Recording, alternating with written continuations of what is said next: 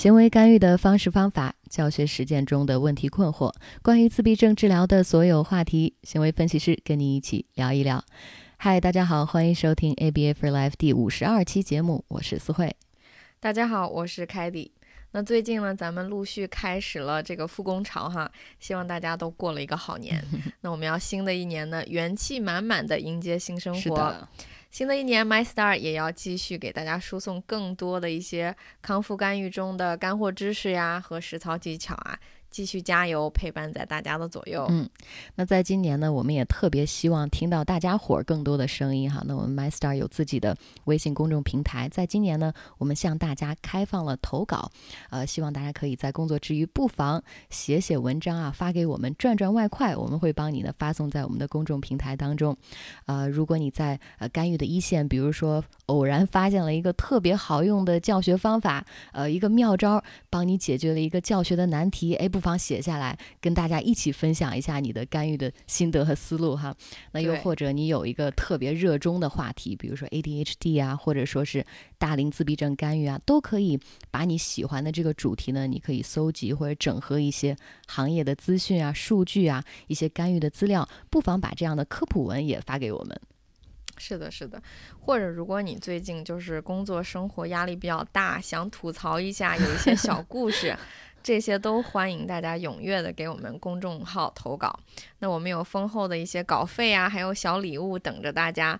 那投稿的方式也非常的简单，就是请大家在后台回复“投稿”两个字，就有一些详情和步骤给你参考。那上一期呢，咱们讲了强化物的分类。呃，我记得我们上一期我跟思慧也推荐了几个在一线实践中百试不爽的一些强化物哈，希望给到大家一些灵感。嗯，那今天呢，咱们要继续接着讲强化物，我们要谈一谈大家都非常熟悉的一种强化物的类型，那就是食物强化物，就是说这个吃的喝的哈。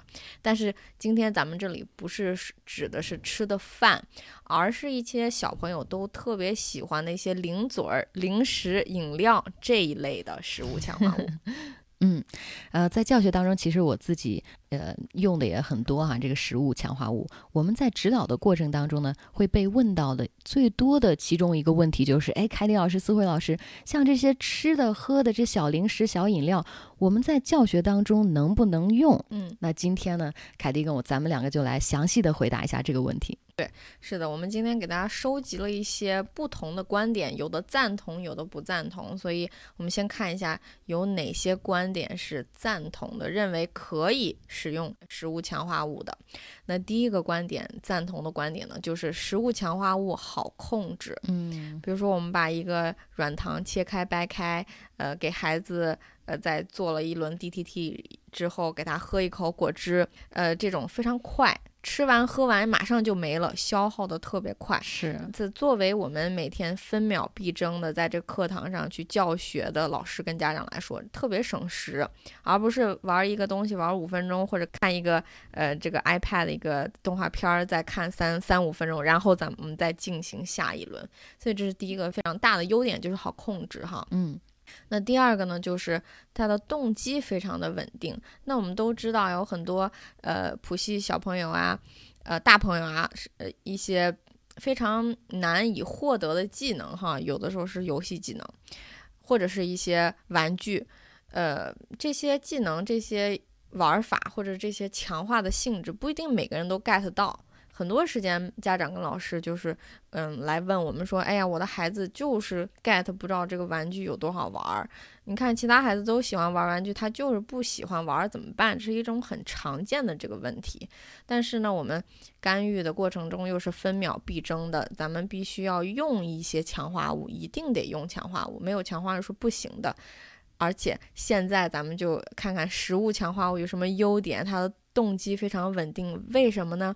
因为味觉是每个人都有的。嗯，你吃到一种食物，它的味道、它的口感，不管你是谁，不管你是大人、小孩、大朋友、小朋友，是咱们普系的小朋友还是 NT 的小朋友，我们都可以感觉到这种感官的感受。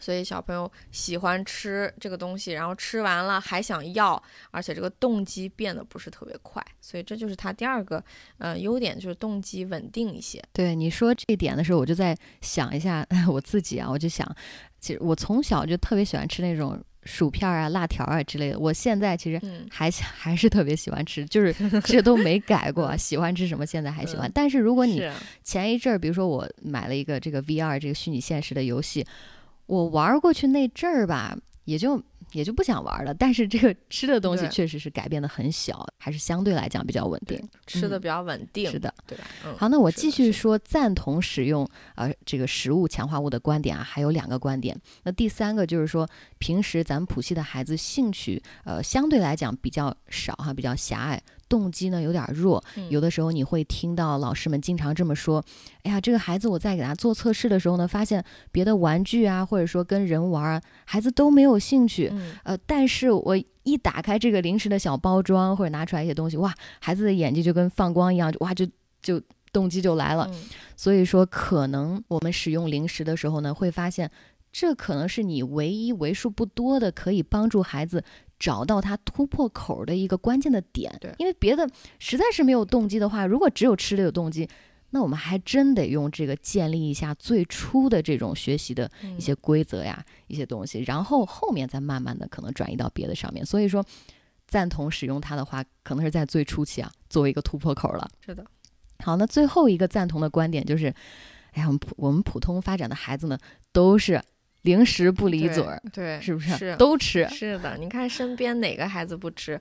咱们可以去这个 幼儿园和小学调查一下哪个孩子不吃零食。我觉得就算是咱们身边的大人，三四十岁的大人都有的都是零食不离嘴。所以呢，如果不让小朋友吃这个零食，确实也不自然不是特别的常见，对，对不自然，对。对，我就想一下，我自己工作的时候，我先把零食摆的满满一桌子，然后开始工作，有动力。我自己反想一下，所以对，这 是呃赞同的观点啊。那接下来我们有一些就是不赞同使用零嗯食作为强化物的观点，那有哪些呢？我们总结了两个。是的，嗯，那第一点呢，就是可能大家呃，特别是家长哈，担心这个身体的这问题，担心这个食物健不健康的问题。那或者还有还有的时候，我们在一线会，我们有一个词叫 sugar high，就是 糖吃多了，孩子容易兴奋，就是你 sugar high 了，high 了，糖兴奋但是糖让你 嗨嗨了，就是糖兴奋，对。是乱跑呀，坐不住呀，精力旺盛呀，呃，这些都是这个兴奋的表现哈。吃糖吃多了，然后还有呢，就是零嘴吃多了，害怕孩子不吃饭了。嗯还有呢，家长会认为，哎，这个零食比起来肯定没有对，呃，一口零食不吃，全都吃饭对身体好。所以这是第一个不赞同的观点，就是说这个零食对健康的，或者是对他一些身体的一些影响。嗯，是的。那还有一个不赞同零食作为强化物的观点，就是呃，它相对来讲呢，比较容易形成依赖。还有点难退出、退掉，而且大家可以想一想啊，在自然的一些普通的教学环境当中，比如说幼儿园或者小学，没有任何一个老师，可能啊，就是可能也有啊，我不能说没有任何一个老师，很少老师会在你回答对一个问题、做完一个任务之后，哇，来吧，全班来一个一个给你发糖，是不是没有这样的情况，对吧？所以说，如果我们给孩子养成了这种平时做任务的时候得到一个吃的，孩子一不小心形成了这种思维定式，那这些技能又怎么能够泛化和维持在这样自然的教学环境当中呢？可能就比较难。嗯，所以说，这两个观点呢，就是说我们不赞同、不好在零食作为强化物的时候。那我们不如总结一下这个答案哈。刚才我们，总结了赞同和不赞同的观点。那零食强化物到底我们能不能用呢？嗯，答案是可以用，是的，但是这儿喘了一口大气啊。但是、嗯 对用的时候呢，一定要注意一些问题，我们要规避它的弊端。那接下来呢，凯蒂跟我就要给大家列举呃一些在使用食物作为强化物的时候的几条建议。嗯，那我先来给大家讲前三条建议。第一条呢，就是当这个孩子有同等效应的、更自然的替代强化物的时候，就是你有食物的，它也挺强的，还有更自然的，也挺强的，这两个一样的效应的时候，我们应该选择最更自然的那个。所以这是第一条建议哈。当然有选择的时候，那当我们没有选择的，也就是当食物强化物是目前唯一有效的、最强的这个强化物的时候，我们可以边使用食物强化物。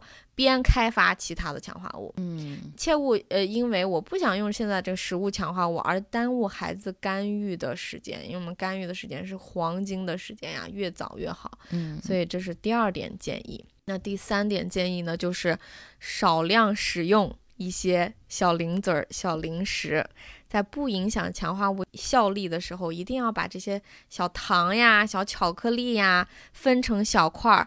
让孩子小口小口的吃。那我的呃 RBT 经常会帮我的一个忙，就是把这些小糖豆给他用剪刀或者是用刀子在厨房，在我们的这个诊所的厨房给。给小朋友切的小小的、碎碎的，然后放在一个小袋袋里面。是的，所以我们要小量的给他使用，千万不要特别大方，一把一把的给。好，那接下来呢？第四条建议就是说，如果还是非要使用这个食物作为强化物啊，就不要选择这种过于高糖啊、高脂的这些垃圾食品。我要自我反省一下，我自己吃的也不少。比如说，比如说棒棒糖啊，呃，这种巧克力啊，糖分太高了。如果我们能够尽可能的选择一些，比如说化学成分啊少一点，或者就是自然的食物吧。对，就是比如能自然的，比如说。呃，我有个个案特别喜欢吃那个大米爆成的那种爆米花，就你不用加糖，就是纯那种大米。嗯。然后呢，或者说山楂片儿，其实相对来讲也比较健康啊，就是山楂压压成的小饼饼。对。然后呢，还有就是水果，水果这个还可以接受吧，就是把它切成小块儿。呃，如果非要选择的话，选择这些更自然的食物哈，是的，也不要给的太多哈。对。好，那这是第四条建议。那第五条建议呢，就是。你要使用食物强化物，一定要想着我要有退出的这一天，一定要做好这个心理的和这个教学方面的这个准备。那这个退出呢，也有几个方法哈。呃，首先咱们看看能不能让这个增强计划表，就是我们在用食物作为强化物的时候，别那么奖励的那么密集。嗯，就是你不要说哇，做完一个给你一个，做完一个给你一个。好，这样的话太密了。我们看看能不能。多做点任务，再给强化，再给这个食物的强化，回答对好几个问题，再给你这个小零食，看看能不能稍微的变得稀疏一些。那再往下呢，就是说还有一个方法，退出的话就是延迟这个时间奖励的时间。那如果说你在机构里面做了一个特别棒的任务，完成了一个很好的一个一个回答，我们看看能不能不要立马给。看看能不能做一个标记，比如说你回答对了这么多很好的问题，我们给你一个小粘贴。这个小粘贴呢，就代表着你晚上回家，比如说晚饭之后，哎，妈妈看到哦，今天表现的特别好，赢了一个小粘贴，哎，那咱们就可以在饭后奖励一个你喜欢吃的小零食、小水果都可以。反正孩子在家里零食肯定要总要吃点儿是吧？嗯，你还不如说让这个零食。让他是在机构表现的很好，然后回到家得到的，或者说整个这一节课你表现的不错，嗯，你在上课结束的时候、下课的时候得到了它，嗯，不是立马给到你，这样也是一种退出的方法。一定要想着，你用这个食物强化物的第一刻起，就要想着我最后怎么把它退出来。嗯，那我们总结一下，其实退出的两种方法，也就是我们 ABA 中非常常用的两种技巧。第一种呢，其实就是这个强化计划表变得稀疏，当然也是在维持强化物效应的基础上，哈，一定要维持效应，对，不能有比率张力。那第二呢，是呃有加延宕。也是，当然是在维持强化物效应的情况下，这点非常重要，加延宕。所以这是我们嗯今天给大家介绍的，呃，这么多用食物强化物使用时的一些小建议。嗯。